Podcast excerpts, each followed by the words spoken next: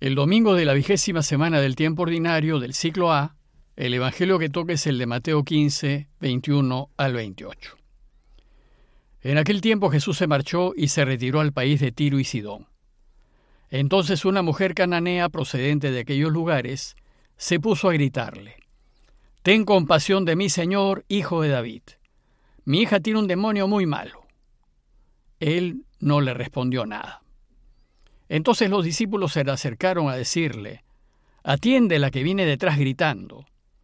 Él les contestó, Solo me han enviado a las ovejas descarriadas de Israel.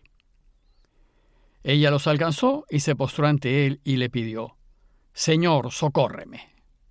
Él le contestó, No está bien echar a los perritos el pan de los hijos. Pero ella replicó, Tienes razón, Señor, pero también los perritos se comen las migajas que caen de la mesa de los amos. Jesús le respondió, Mujer, qué grande es tu fe, que se cumpla lo que deseas. En aquel momento quedó curada su hija. Vimos en los relatos pasados que Jesús tenía intenciones de ir a la otra orilla, a tierras extranjeras, pero a causa de una tormenta no llegó a ir. Y la barca terminó atracando en Genezaret, que era territorio judío. Entonces en Genezaret aprovechó para hacer algunas oraciones y luego se puso a discutir con algunos fariseos que habían venido de Jerusalén. Terminadas estas discusiones, el relato de hoy nos dice que Jesús se marchó y se retiró al país de Tiro y Sidón.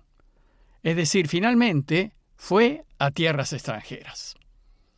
Tiro y Sidón eran dos pueblos que quedaban al norte de Israel, hacia el lado del mar Mediterráneo. Esta región fue uno de los primeros lugares a donde la iglesia se expandió más allá de los límites de Israel, y cuando Mateo escribió su obra, esta era tierra de misión. Por eso no es de extrañar que una mujer cananea lo haya reconocido y le haya pedido ayuda. Ten compasión de mi Señor, hijo de David, mi hija tiene un demonio muy malo, es decir, está muy enferma. Sin embargo, dice el texto que él no le respondió nada, es decir, aquí aparece más bien indolente, despreciativo, y parece no hacer caso al sufrimiento de la cananea. Entonces, cuando se lo hicieron ver sus discípulos, él respondió diciendo que ha sido enviado a ocuparse solo del pueblo de Israel, y lo hizo con palabras aparentemente muy duras, pues dijo a la mujer que no hay que darle a los perritos el pan de los hijos.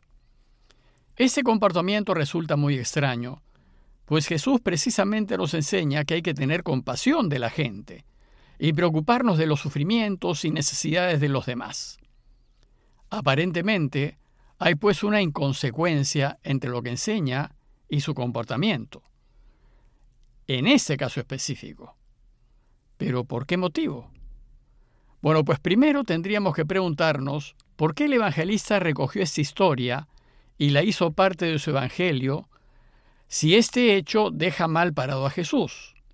Pues como saben, para escribir sus evangelios, los evangelistas seleccionaron diversas tradiciones, historias, dichos y relatos que circulaban en la época y que se referían a Jesús. Y luego unieron esos relatos siguiendo una lógica catequética, es decir, de enseñanza.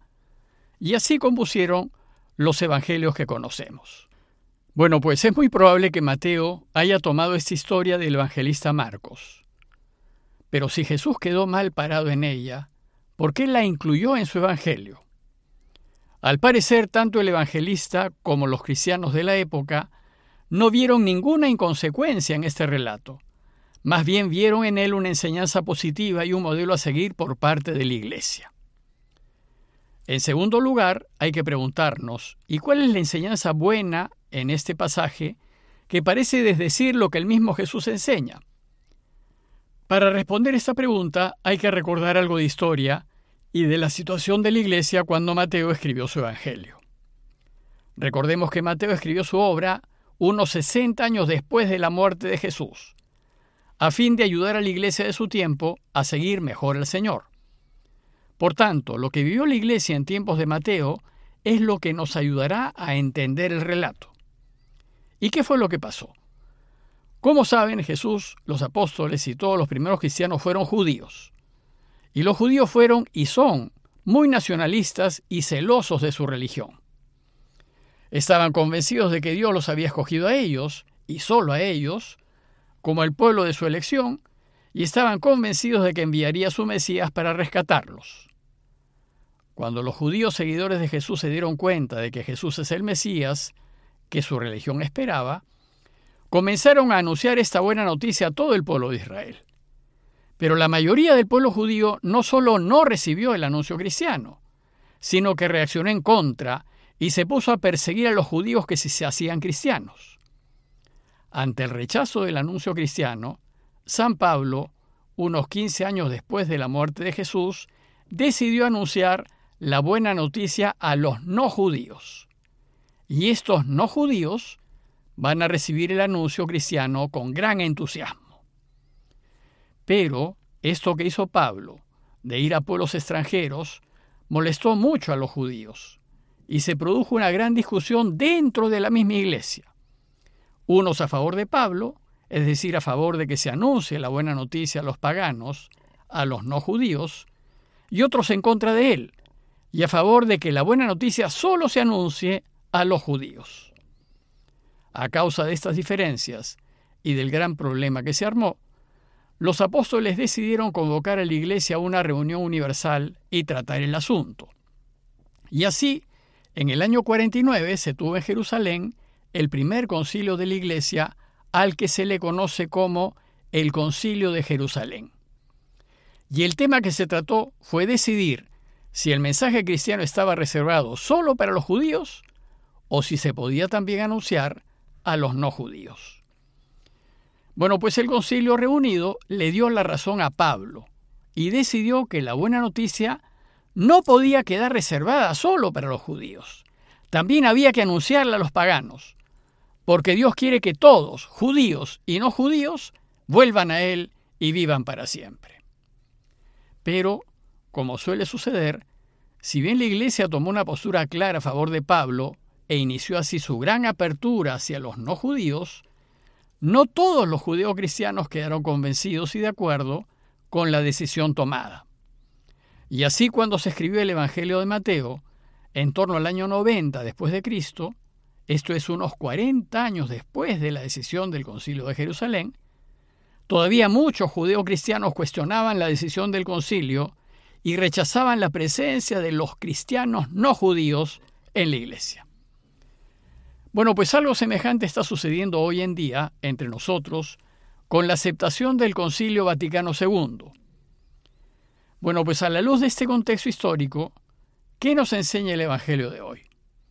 Empieza diciéndonos que Jesús se fue de allí y se retiró al país de Tiro y Sidón. Este país queda al norte de Israel y fue un lugar de misión de los primeros cristianos. Dice el texto que una mujer extranjera, no judía, es decir, pagana, se acercó a Jesús.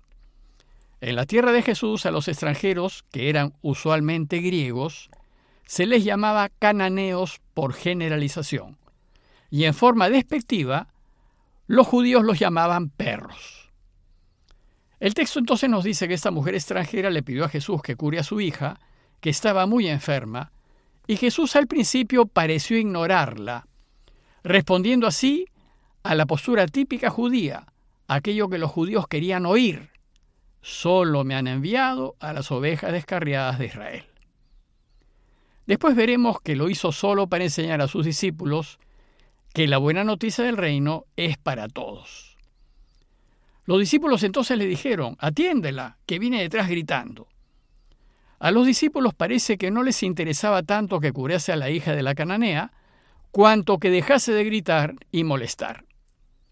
Entonces la mujer extranjera se echó a sus pies y le pidió el favor, Señor, socórreme. Y Jesús le dio una respuesta que parece bastante chocante. No está bien echar a los perritos el pan de los hijos. Jesús dice perritos en un esfuerzo por ser más atento y delicado con la mujer extranjera, pues busca así suavizar el apelativo despectivo que los judíos usaban para referirse a los paganos. Y la mujer respondió, pero también los perritos se comen las migajas que caen de la mesa de los amos. Entonces Jesús se admiró e hizo notar que esta mujer pagana tenía una fe ejemplar. Mujer, qué grande es tu fe. que se cumpla lo que deseas. Ella tiene una fe como no la tienen ni los mismos judíos, una fe que la hace merecedora de todos los beneficios de la buena noticia. En conclusión, mientras que los mismos judíos rechazan el anuncio de la buena noticia, los paganos, en cambio, ya desde los primeros tiempos la acogen con una fe increíble. Y Mateo, que escribe a los judíos de los años 90, les recuerda con esa historia que Jesús, no obstante ser un judío a carta cabal, se acercó a los paganos y descubrió en ellos una fe ejemplar. Por tanto, si el mismo Jesús aceptó la fe de los paganos, con justa razón, la buena noticia es legítimamente anunciada al mundo pagano. ¿Y qué enseñanzas podemos sacar nosotros de este Evangelio? Para que el cristianismo se mantenga actual y diga una palabra con sentido al mundo de hoy, debemos anunciar la buena noticia a la cultura y a las costumbres del mundo de hoy, y hacerlo al modo como lo entiende el mundo de hoy. Pues a pesar de que el mundo parece paganizarse, la buena noticia de Jesús es un camino válido, relevante, actual y muy útil para la gente de hoy. Esto fue lo que quiso hacer el Concilio Vaticano II casi 60 años atrás y es lo que hoy intenta hacer el Papa Francisco. El problema es que todavía muchos cristianos, que aún no están convencidos del camino que inició Vaticano II, piden con añoranza volver atrás. Consideremos pues que si Jesús, siendo judío, acogió a la mujer cananea, estoy seguro que hoy acogería a muchos que nosotros cuestionamos. Pidámosle pues al Señor que este Evangelio nos anime a dejar que el Espíritu de Dios, y no nuestros propios quereres, gustos e intereses personales, guíe siempre nuestras decisiones y nuestras vidas. Parroquia de Fátima, Miraflores, Lima.